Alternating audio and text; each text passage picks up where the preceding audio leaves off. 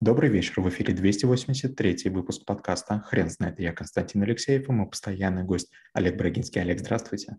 Константин, добрый вечер. Хрен знает, кто такой эффективный ученик, но мы попробуем разобраться. Олег, расскажите, кто это? В первую очередь, это человек, который желает вобрать в себя знания и ни, ни, ни в коем случае не думает о том, что ему нужна специальная программа, специальный учитель или специальные условия. Многие учителя, а, преподавая, надеются на благодарность со стороны тех, кому они знания передают. Но знаете, чем отличается сегодняшнее время от того, которое было лет 20 назад? Раньше, если ты получил двойку, ты был виноват. А сегодня, если ты получил двойку, приезжают родители, и они делают виноватым учителя. То есть ситуация очень некрасиво перевернулась.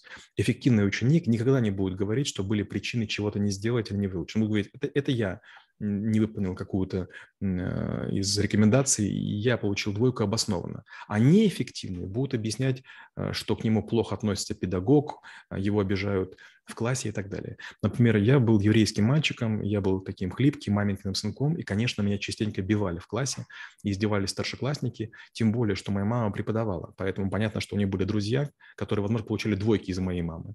Мне очень сильно доставалось, но я в жизни не мог бы подумать, чтобы я кому-то пожаловался. Я понимал, пожалуюсь маме, мама пойдет в какую-то школу, в мою разбираться, и будет только хуже.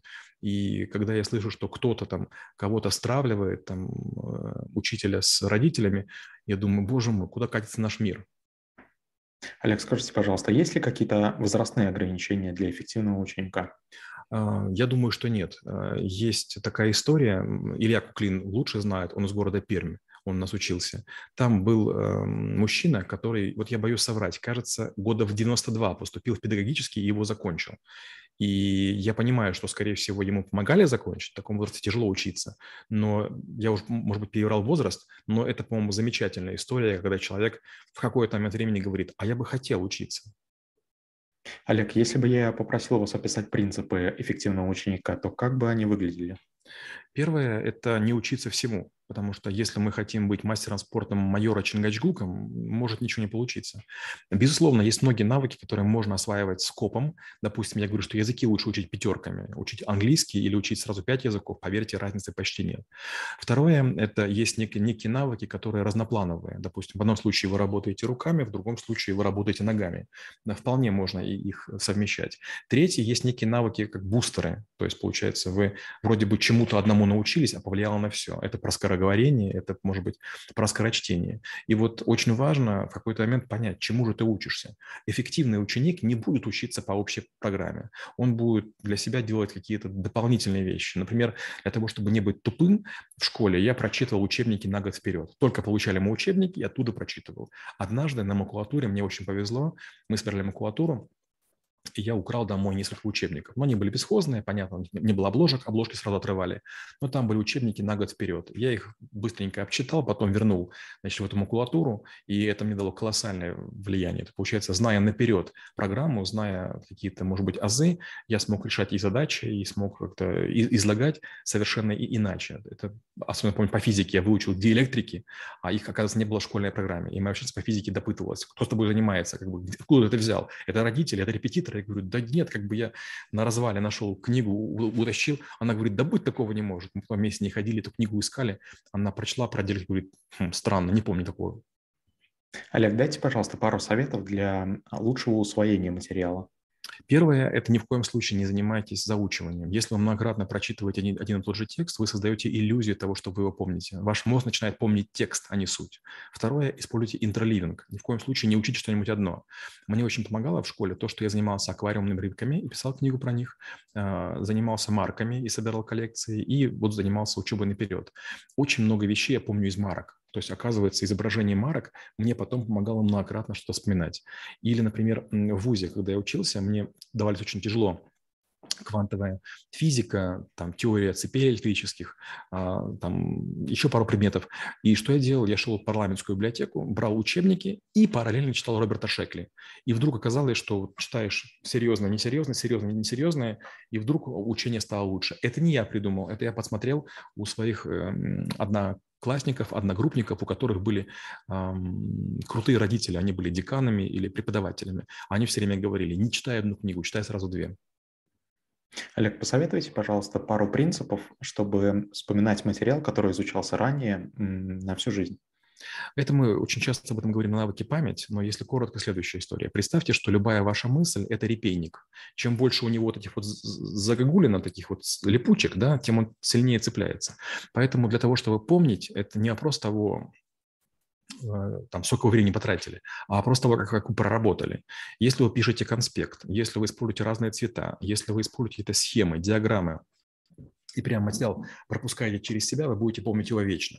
Я помню, когда я в школе учился, был такой, была такая серия книг «Справочник юного химика», «Справочник юного биолога», «Справочник юного там, литератора».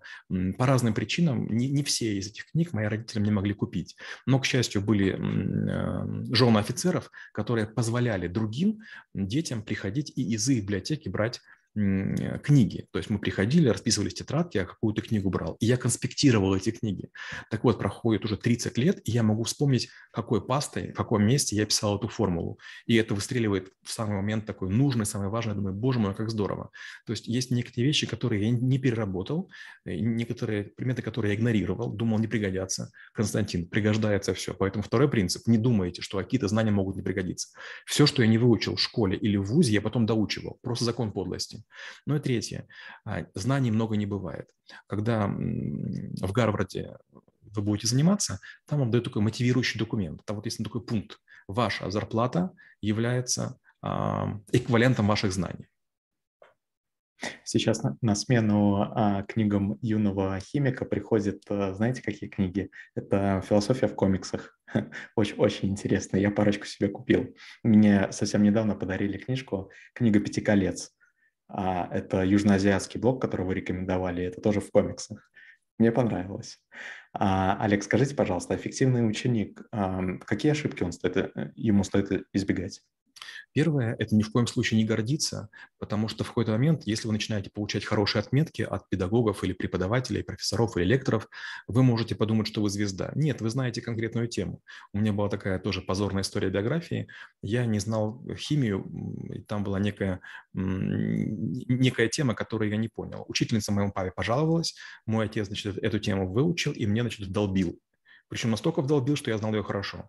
И вот я очень загордился, как бы химия у меня стала лететь. Но мы перешли к очередной теме, и, в общем, чудо не случилось. Очередную тему я опять не понял, но отец не захотел меня подучивать, а педагог не захотел отцу жаловаться.